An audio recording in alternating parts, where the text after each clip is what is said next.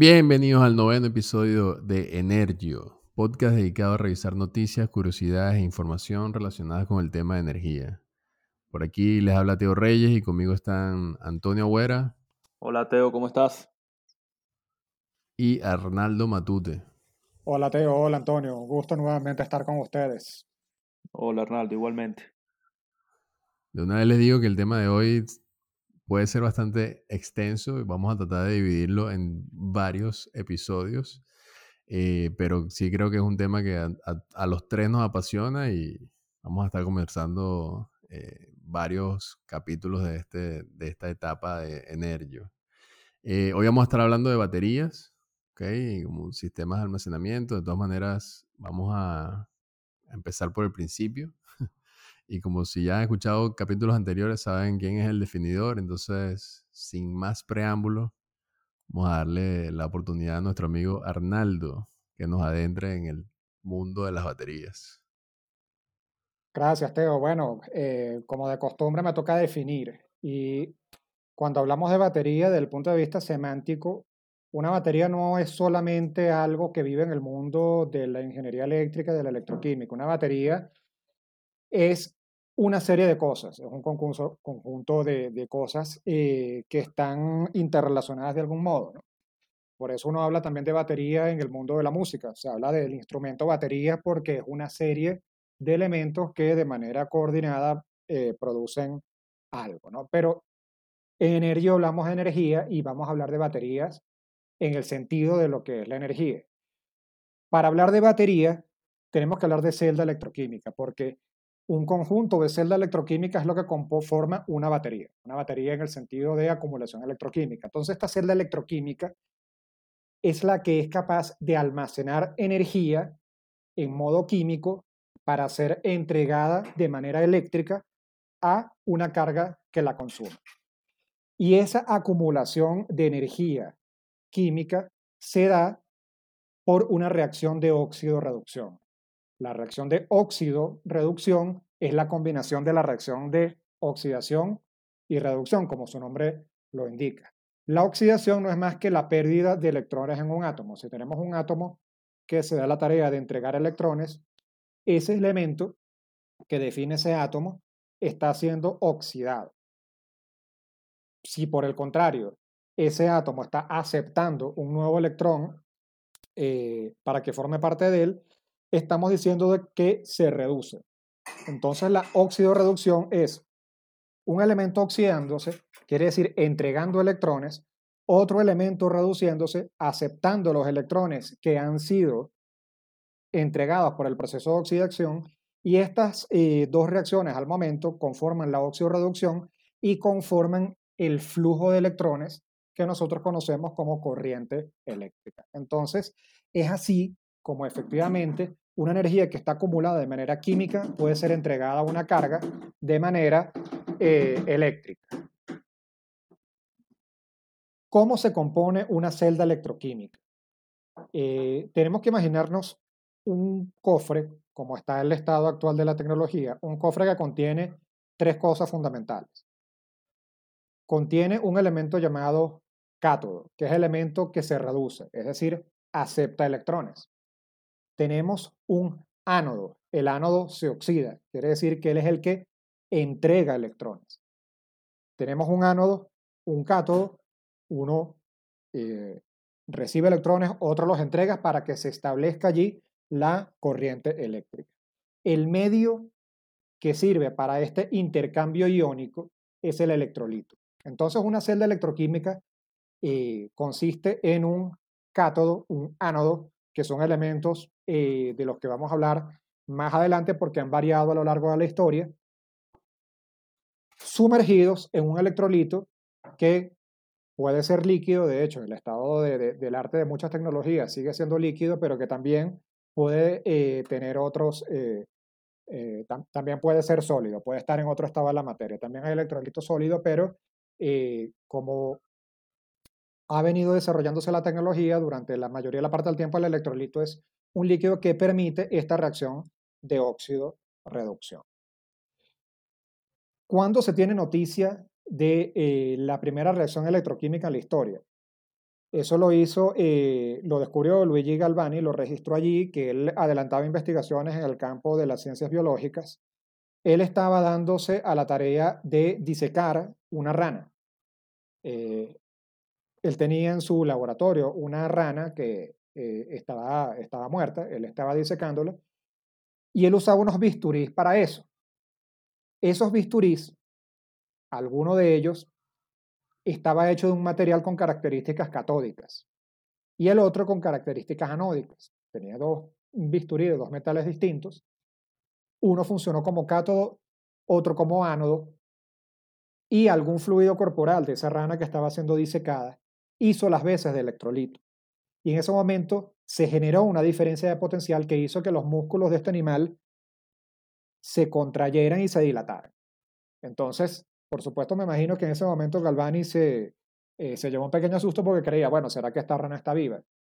Lo que pasó fue que eh, esta diferencia dio el primer electroshock. Sí, efectivamente. Esta, Primero electrocutado con una batería. totalmente fue, fue este animalito que estaba allí en la mesa y eh, esta diferencia de potencial que experimentó, bueno, se manifestó a través del sistema nervioso de, de, de ella y provocó este reflejo involuntario de este animal que ya estaba muerto. Entonces, esta es la primera reacción electroquímica de la que se tiene noticia que llegó a oídos de Alessandro Volta. Alessandro Volta, eh, contemporáneo con Galvani, eh, recibe esta noticia y comprende el fenómeno electroquímico. Lo comprende tanto que creó la primera pila de la historia. Él tomó lámina, una lámina de zinc le colocó una tela impregnada una solución salmuera, le colocó arriba una lámina de cobre, después colocó nuevamente una tela impregnada en la misma solución salmuera, después volvió a colocar zinc y así sucesivamente. Uno sobre otro de manera apilada. Por eso es que la pila tiene este nombre, porque viene de apilar estos elementos. Entonces, ¿qué ocurrió? El cobre y el zinc hicieron las veces de ánodos y cátodos o de electrodos, como se les puede llamar a ellos de una sola forma. Y esa eh, solución salmuera hizo las veces de electrolito. Y allí Volta pudo medir una diferencia de potencial entre el más inferior y el más superior de los elementos que estaban conformando esa pila. La primera pila electroquímica de la historia la creó Alessandro Volta en el año 1800. Esto fue perfeccionado en el año 1802, cuando se creó la pila de Artesa. Era que esta pila tenía el inconveniente de que eh, las láminas que estaban en la parte inferior estaban soportando el peso de todas las que estaban en la parte superior y eso hacía que esta tela impregnada pues se exprimiera y perdiera solución, perdiera electrolito y eso por supuesto no era conveniente para sostener la reacción electroquímica, con lo cual la eh, contribución de la pila de Artesa fue disponer eh, este sistema de láminas y de materiales de manera horizontal para que no ocurriera eso que le estaba ocurriendo a, Volta con la pila. Si nos acercamos a 1836 encontramos la pila de Daniel, donde él observaba que la pila de Artesa tenía un problema, que el electrolito eh, presentaba la formación de burbujas. Y eso podía ser inconveniente desde el punto de vista de resistencia mecánica, eh, él quería mitigar ese efecto. Y eso lo logró colocando dos electrolitos. El, eh, cofre que contenía todo era el cátodo. Internamente colocó eh, un tipo de electrolito, colocó también otro cofre interno hecho de arcilla porosa y dentro de ese cofre colocó otro tipo de electrolito. Aquí los electrolitos fueron eh, ácido sulfúrico y sulfato de cobre. Fueron los electrolitos que él usó.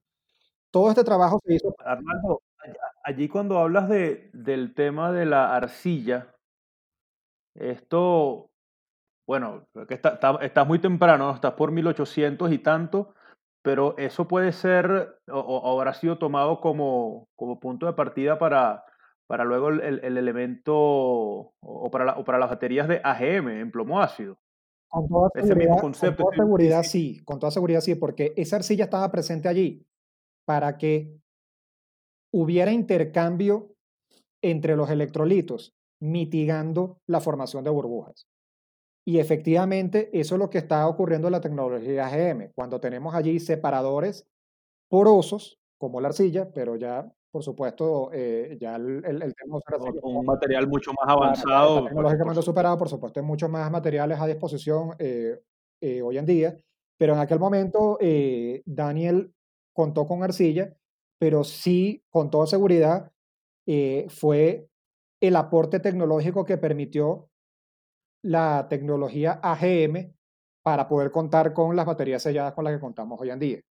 Eso, fíjense, viene de 1836 y en un primer momento fue con arcilla. Por supuesto, en aquellos momentos las baterías eran eh, elementos grandes. No, no estamos eh, hablando de baterías pequeñas, sino seguramente elementos bastante pesados, bastante voluminosos, pero era el estado del arte de la tecnología para ese momento y elementos primarios en ese momento, ¿no? Muy primario. Fíjate que en 1839 con la pila de Bueno, sí, y, definamos primario, ¿no?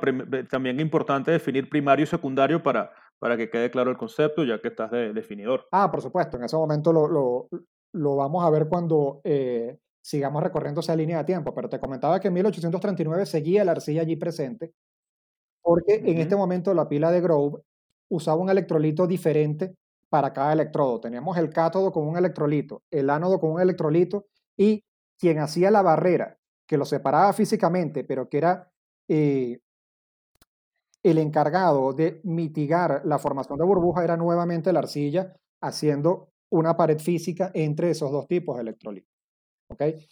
Ah, Esto dejó de ser así ya hasta 1860, cuando por primera vez tenemos la configuración que duró más tiempo en la historia, me atrevo a decir, porque tenemos el cofre, tenemos un solo electrolito que seguía siendo ácido, un ánodo y un cátodo introducidos en ese electrolito y siendo impregnados por ese electrolito líquido que estaba libremente inundando ese cofre. Y allí tenemos la pila de Grow, allí tenemos la celda de gravedad, donde por primera vez tenemos esta configuración que dio paso también a la batería de Planté. La batería de planté en este momento sigue formando parte de las conversaciones en este sector, porque... Y se, y se sigue utilizando y se, y, se sigue vendiendo, te lo puedo confirmar. Hace por ahí dos años, tres años, eh, nos, nos, tocó ofertar unas, unas baterías planté para, para un cliente del sector industrial. Así que para que sepa, eh, eso se sigue eh, vendiendo y se sigue instalando. Efectivamente. Este señor en 1860 creó la primera batería de plomo ácido.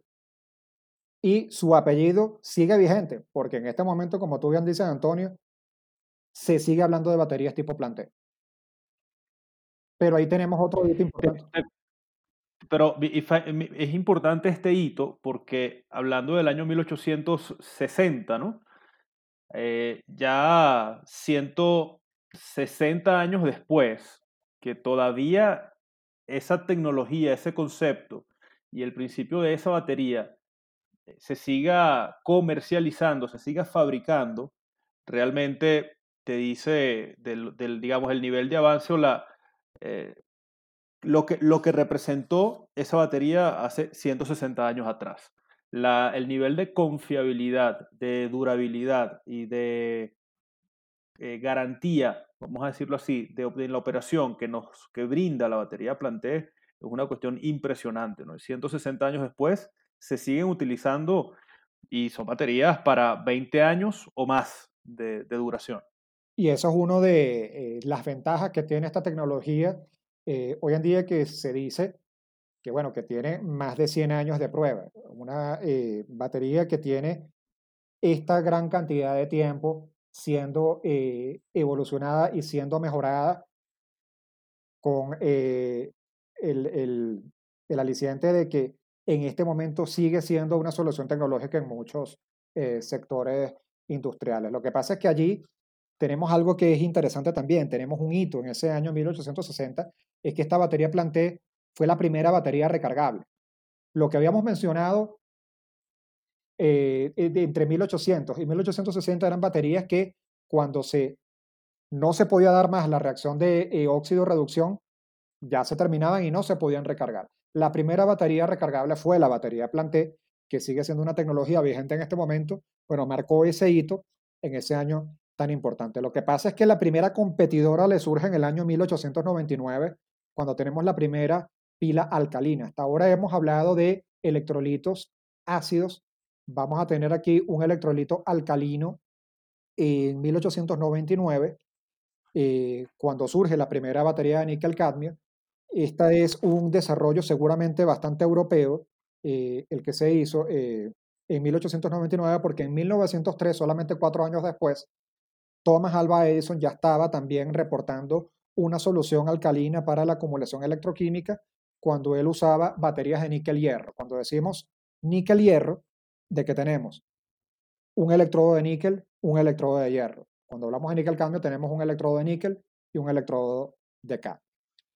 Otro hito importante es bastante ya reciente, en el siglo XX, bastante entrado, en 1970, que es la batería de litio. El litio se empieza a usar para la acumulación electroquímica eh, en la segunda mitad del siglo XX y ha seguido desarrollándose hasta el momento de hoy donde todos tenemos en nuestra casa más de dos, tres o cuatro baterías de esta porque es la que usamos en elementos de uso masivo y uso común. La batería de litio eh, ha cambiado mucho la tecnología, de hecho, eh, los desarrolladores de la batería de litio recibieron el Premio Nobel de Química en el año 2019.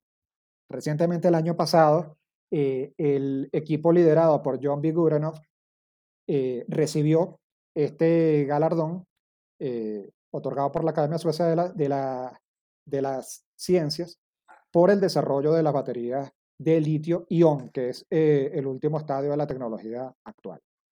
Pero es que imagínate el, dar un premio de esa magnitud a, quienes desarrollaron o, han contribuido al avance de las baterías de litio-ion tiene muchísimo sentido. Porque si nos ponemos a ver, de las primeras baterías, o la primera batería de plomo ácido recargable de 1860, y luego hablamos solamente 39 años después, baterías de níquel-cadmio, y más allá de las de níquel-hierro, que, que, vamos a decir, las de níquel-hierro ya no se están utilizando o, o, no, ya no son un producto comercializable, pero sí el plomo ácido y sí el níquel-cadmio, todavía en cantidad o en, cuotas de mercado son muy superiores aún al, al litio-ion. El plomo ácido, el níquel-cadmio, a pesar de ser tecnologías tan antiguas, que cada una tiene más de 10 años, más de 100 años, perdón, una 160 y la otra tiene 120 años, siguen siendo las primeras opciones cuando se habla de aplicaciones industriales, de aplicaciones estacionarias, en donde se requiere la acumulación de energía eh, en el modo de reserva o para, para, emergencias, aplicaciones de misión crítica. El avance, el, el avance en, en, litio-ion ha sido magnífico eh, en términos de densidad de energía, de, de, de, potencia, de, eh, peso. Eso, eso, creo que es la densidad. Eh, em, a ver si me ayudas, Teo.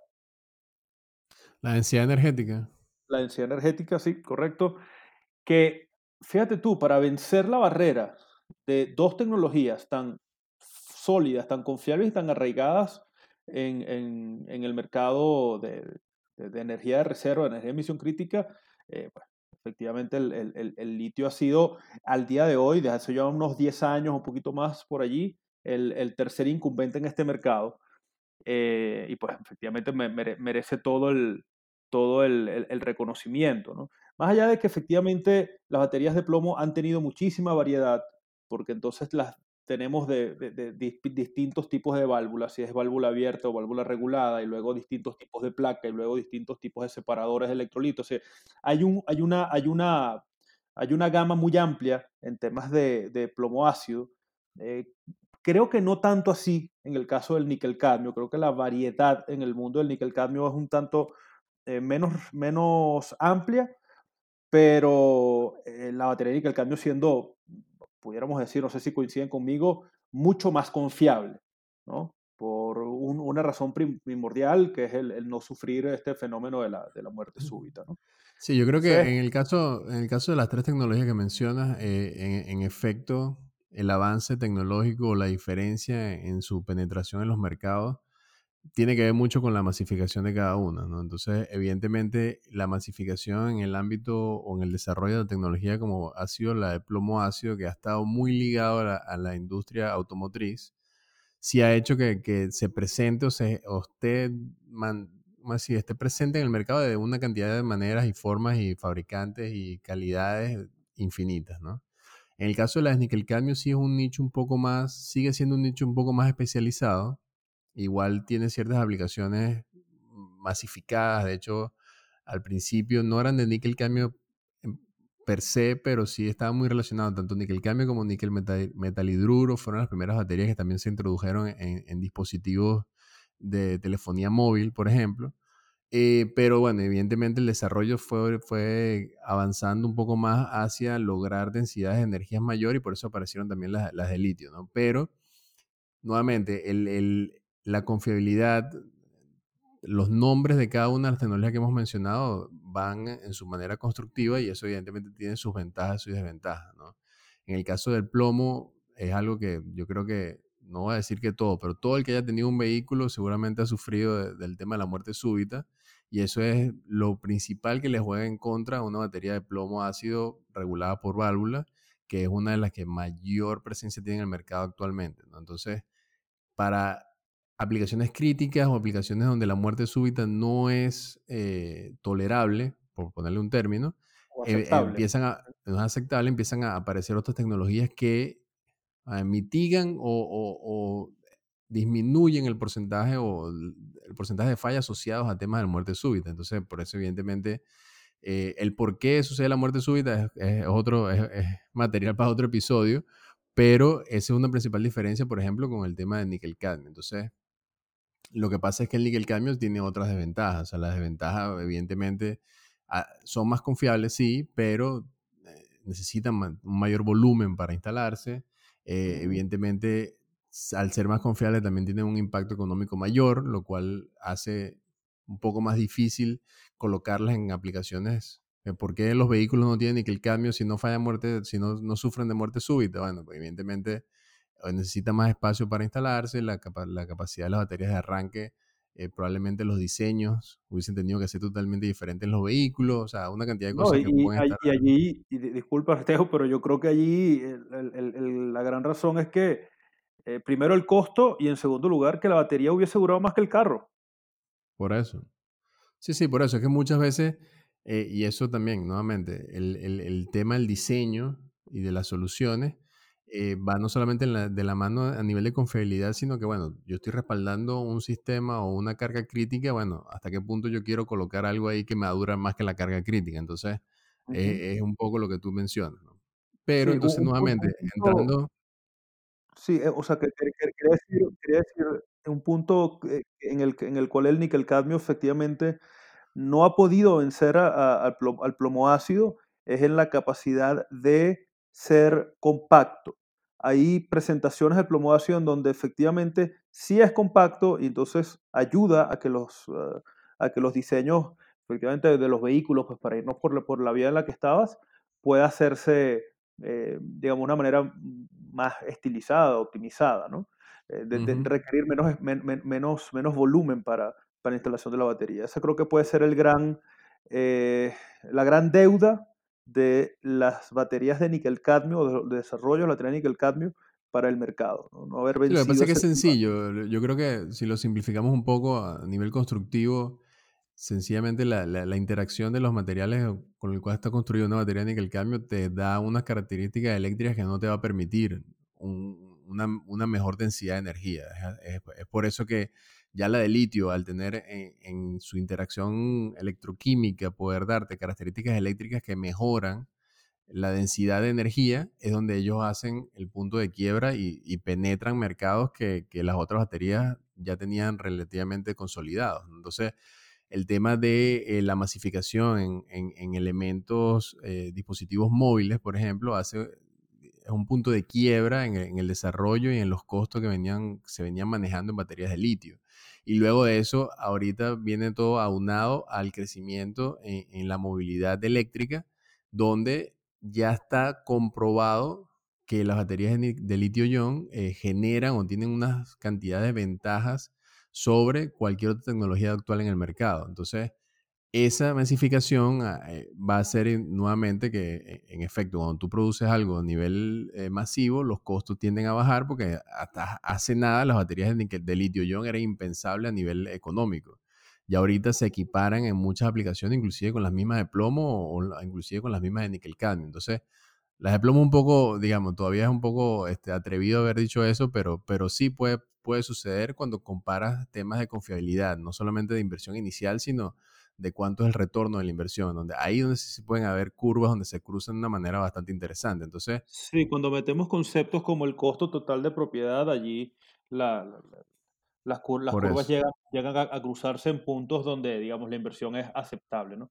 Eh, al día de hoy, sí, sí las, las baterías de, de, de, litio-ion en el mercado estacionario, que para fijarlo en un, en, un mercado no, no, no abrirlo, no, no abrir el scope tanto, ya al día de hoy la inversión inicial es menor en baterías de litio-ion con respecto a baterías de níquel-cadmio, que es un punto pues importantísimo, que también allí eh, pues habrán algunas limitaciones en cuanto a, lo que puede hacer una batería de litio, eh, en cuanto a la configuración de los, de las, de los arreglos de series paralelos, las capacidades que se puedan manejar, pero en, aquellos, en aquellas aplicaciones donde sí se puede colocar una contra, una contra otra, es decir, una batería por decir 100 amperios hora de litio en 48 voltios o en, o en 120 voltios con eh, 100 amperios hora de, níquel cadmio en 48 voltios, eh, la de litio ya es más, eh, la inversión inicial es más baja ya a día de hoy. Por cierto, no, hemos mencionado el tema de los amperios hora, pero bueno, lo hablaremos en otro episodio cuando estemos adentrándonos en cada una de las tecnologías y qué significa eso y qué tiene que ver con las baterías, ¿no? Pero, a eso le podemos dedicar un capítulo completo al concepto de, amperio hora, porque de verdad que tiene allí muchísimo, muchísimo contenido. Lo que pasa es que yo sí le quiero preguntar a, a ustedes, eh, que son dos grandes especialistas en temas de, eh, de mercado, de estrategias comerciales aquí en el mundo de la energía y que tiene un conocimiento profundo eh, en estas lides, es de un concepto que también en el, en el, en el mundo de, de la investigación y desarrollo aparece mucho cuando uno revisa el estado del arte de la tecnología de acumulación electroquímica, que es el famoso ciclado. En estos momentos se está dedicando también investigación a la optimización cuando el objetivo es que el ciclado pues sea el más conveniente posible. Y eso es un concepto que nos, eh, la, verdad nos preocupa tanto a los eh, técnicos puros, por así llamarlo, como también es una preocupación en quienes analizan el mercado y eh, las relaciones con las aplicaciones que en este momento son las más importantes. Entonces, ¿cuál ha sido más la, la experiencia que ustedes han tenido al respecto? Yo creo que por eso le dieron el premio Nobel a la gente relacionada con el avance del litio-ion, ¿no? Porque eso es una de las características donde la tecnología de litio-ion, vamos a decir, supera con creces cualquier otra tecnología que se haya presentado y, que esté actualmente en el mercado, o sea, o que esté ya medianamente masificada, ¿no? Si hay alguna tecnología que se esté desarrollando, que puede que sea que esté mejorando el, ciclado, todavía no ha entrado en el mercado a competir con, con litio en ese sentido. Y eso básicamente te lo da las características constructivas, o sea, la, interacción eh, electroquímica, ¿no? que, nuevamente es todo un mundo aparte y, nuevamente hablar de litio-ion es un poco general y es inclusive hasta un poco, eh, no sé cómo ponerlo, pero es como también eh, poco, no voy a repetir la palabra, pero un poco atrevido nada más hablar de litio-ion, porque hay una cantidad de cosas relacionadas con el litio-ion que, necesita apellidos adicionales para darle características adicionales, ¿no? Que eso también lo vamos a, los invito a que lo desarrollemos en otro episodio. Pero sí, es, algo que las principales ventajas que puede tener el litio o la tecnología de litio-ion va relacionada con el tema del ciclado, donde vas a poder ser sistemas confiables porque no sufren de muerte súbita. Eh, además de eso, vas a poder extender la vida útil de una batería que está asociada en años o en, a nivel de, de ciclo. El ciclo de una batería es cuando la descargas y la recargas.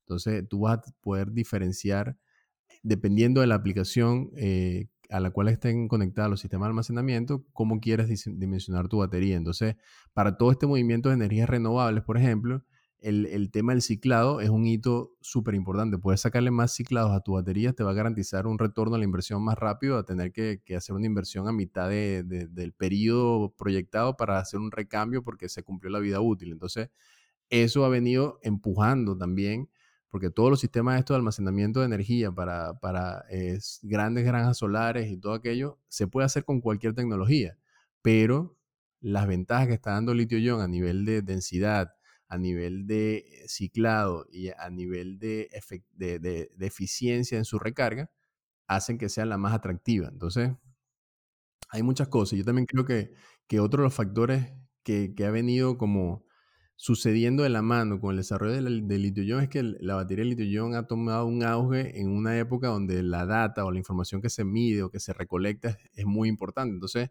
la batería de litio-ion, más allá de ser un elemento de almacenamiento, también es un, sistema, convive, genera información. entonces, eso yo creo que le ha dado también otro tipo de perspectiva a todo lo que estamos manejando. Por ejemplo, el tema de los vehículos eléctricos, eh, la cantidad de información que genera la batería de litio-ion dentro de esos vehículos es tan o más importante como cualquier otro sistema. Entonces, tú vas a poder saber la expectativa de vida, cuánto te queda de carga, cuánto te queda de, cuánto tienes que recambiar la batería, cuáles son todos los parámetros asociados a ella. Entonces, eso, las otras tecnologías, digamos, se fueron quedando atrás, no se enfocaron de ese lado y la de litio-ion pasó y los, o sea, les lleva una ventaja enorme a cualquier otra cosa que esté sucediendo. Pero tú para lograr con esa, con algo de eso, con, con las otras baterías, hace falta hardware adicionales, hace falta una cantidad de cosas. Ya las baterías de litio-ion vienen en casi estándar, con toda esa capacidad de poder entregar y generar información que es importantísima para hacerlo todas las aplicaciones de la manera más predictiva posible y tú poder tomar acciones previo a cualquier evento o cualquier eh, situación adversa a tu operación. Así es. Y esas, eh, esos, has tocado varios puntos, en los que quisiera ver eh, si, coincidimos, ¿no? y Arnaldo también, con el desarrollo de, las baterías de litio-ion. Ah, hablas, se habla del ciclado, hablaste, dijiste un término muy importante que es la eficiencia en la recarga, porque no es solamente la capacidad de ciclos o procesos de, recarga, de descarga y de recarga que te pueda brindar la batería o, que tú puedas aprovechar de la batería, sino también la velocidad o el tiempo con, en el cual tú la puedas, tú la puedas devolver a su estado de carga óptimo. ¿ok? No solamente la eficiencia, sino la capacidad de aceptar corriente, que es, mm, en, términos de valor absoluto, en términos porcentuales, es mucho mayor ah, em, en, comparación al de las baterías de plomo y al de las baterías de níquel-cadmio. Eso, por un lado, conjugado con estos, eh, como te decías, ese hardware adicional que debe tener la batería de litio-ion para operar de manera segura, de manera confiable, entran y, estos dos se conjugan, estos dos elementos de ciclado, capacidad de recarga, velocidad de recarga, junto con el hardware, se, se conjugan en una nueva forma de, o resultan en una nueva forma, una nueva manera para diseñar y calcular sistemas de almacenamiento o sistemas de baterías. estos, estos, estos conceptos, eh, cuando, si, si los diseñadores, si la gente de, de, de, ingeniería, de cálculo, quiere quedarse o quiere hacer un, diseño de un sistema de baterías de, litio-ion, teniendo como partida las premisas que utilizaba en plomo ácido o en níquel-cadmio, eh, sencillamente el diseño no va a ser el más eficiente ni el más óptimo. Probablemente la, solución vaya a funcionar, pero ese, ese, diseño no va a ser el más adecuado. Otro punto importante es que, y, siguiendo en el tema del diseño, es que todas estas posibilidades y todas estas prestaciones adicionales que nos dan las baterías de, de, ion litio nos llevan a ser mucho más eh, precisos y mucho más exactos en la fase de diseño, porque tenemos que diseñar en base a lo que se supone que la batería va a operar. Si nosotros calculamos la batería para una condición de operación y la batería va a estar operando en una condición de operación diferente, valga la redundancia, eh, el propósito muy probablemente no sea alcanzado. Entonces, eh, creo, que, creo que la batería de litio-ion llega a cambiar también la forma en que las calculamos, en la que las diseñamos y la manera en que las estamos previsualizando para, para una aplicación en particular.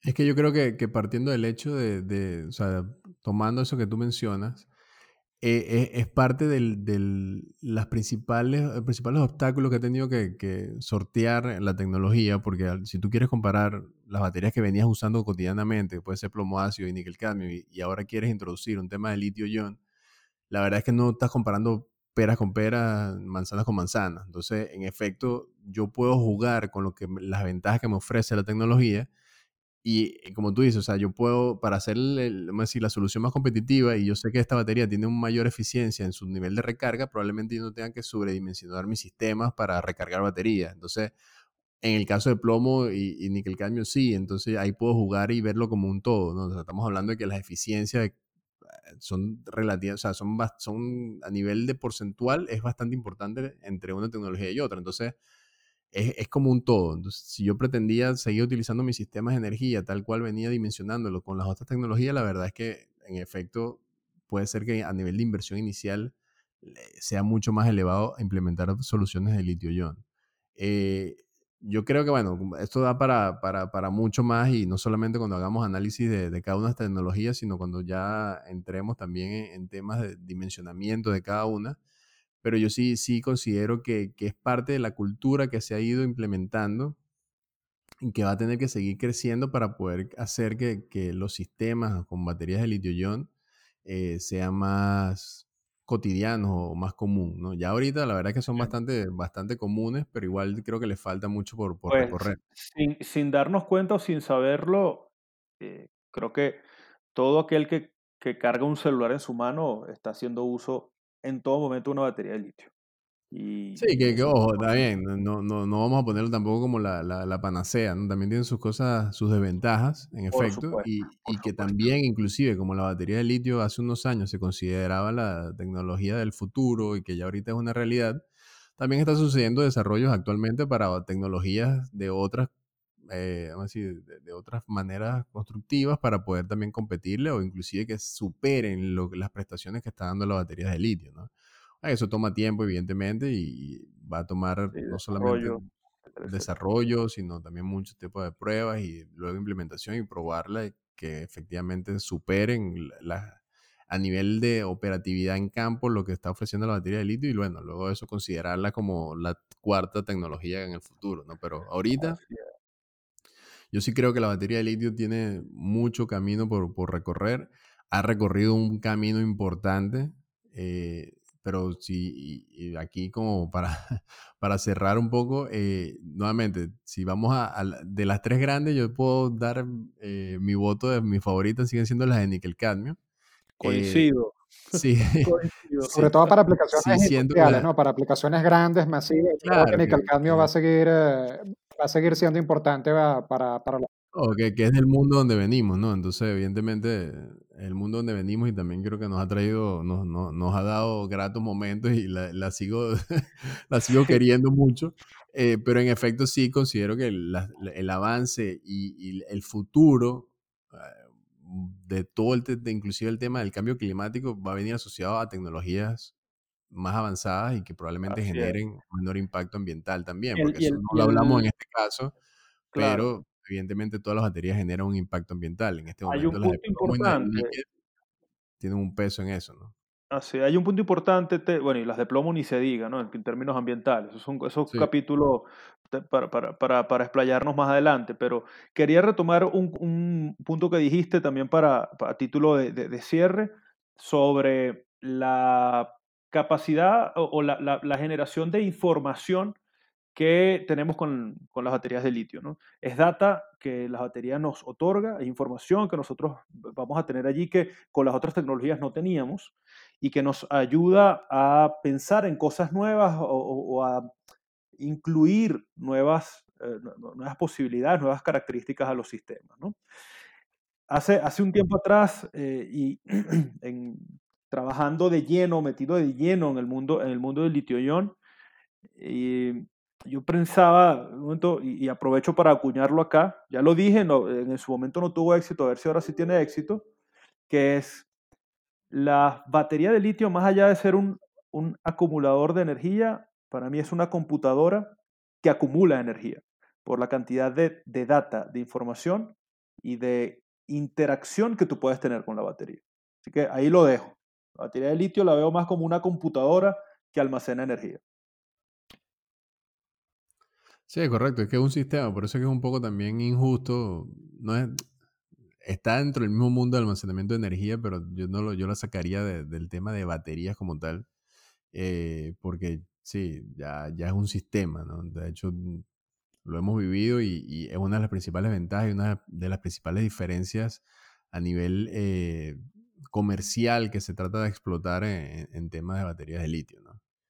Pero bueno, igual, eh, es algo que, da para mucho y, que yo creo que abarcamos un, buen trecho en, temas conceptuales básicos, iniciales, para, empezar con una serie de, episodios relacionados con cada una de las tecnologías y poder eh, extendernos un poco más y tratar de, extraer la, ventajas y desventajas, porque valga la pena también acotar que a pesar de todos los desarrollos, yo también creo que las baterías de plomo y las baterías de níquel cadmio van a seguir presentes por un buen tiempo en, nuestros mercados. No es que van a desaparecer, pero por eso también es, que probablemente la, división del porcentaje en la, en la torta del mercado se va a tender a, igualar, pero también tienen sus ventajas y, sus aplicaciones donde van a seguir apareciendo y, siendo utilizadas. ¿no? Entonces, no hay que dejarlas de lado ni tampoco perderlas de vista. ¿no?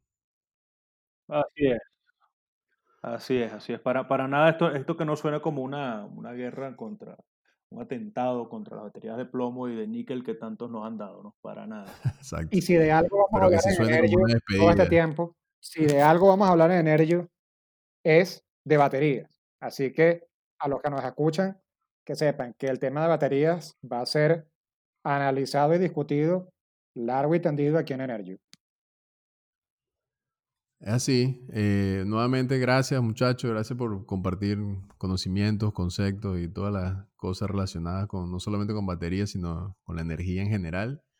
Eh, no está de más recordar que estamos en las principales plataformas de podcast, Spotify, Apple Podcast, Google Podcast, estamos en varias otras plataformas que pueden ver en nuestro en nuestro link que va a estar en, está en nuestro perfil en, Twitter, arroba Energio Podcast. Y nada, una invitación para seguir, nos sigan escuchando, compartiendo, dándole like a lo que puedan. Y si quieren alguna, tienen alguna idea, algún tema que quiere que, desarrollemos, con mucho gusto. Estimados, los dejo ahí para se despidan. Gracias, Teo. Gracias, Arnaldo. Arnaldo, muy eh, ilustrativo ese, ese repaso histórico que, hiciste sobre el tema.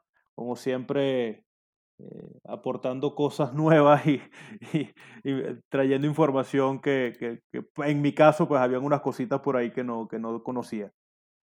Al contrario, gracias Teo, gracias Antonio por eh, la oportunidad de eh, conversar de estos temas de los que vamos a seguir hablando aquí en, en Energio. Siempre un gusto recordar este tipo de, conceptos con eh, dos conocedores también del área como lo son ustedes. Bueno, hasta luego.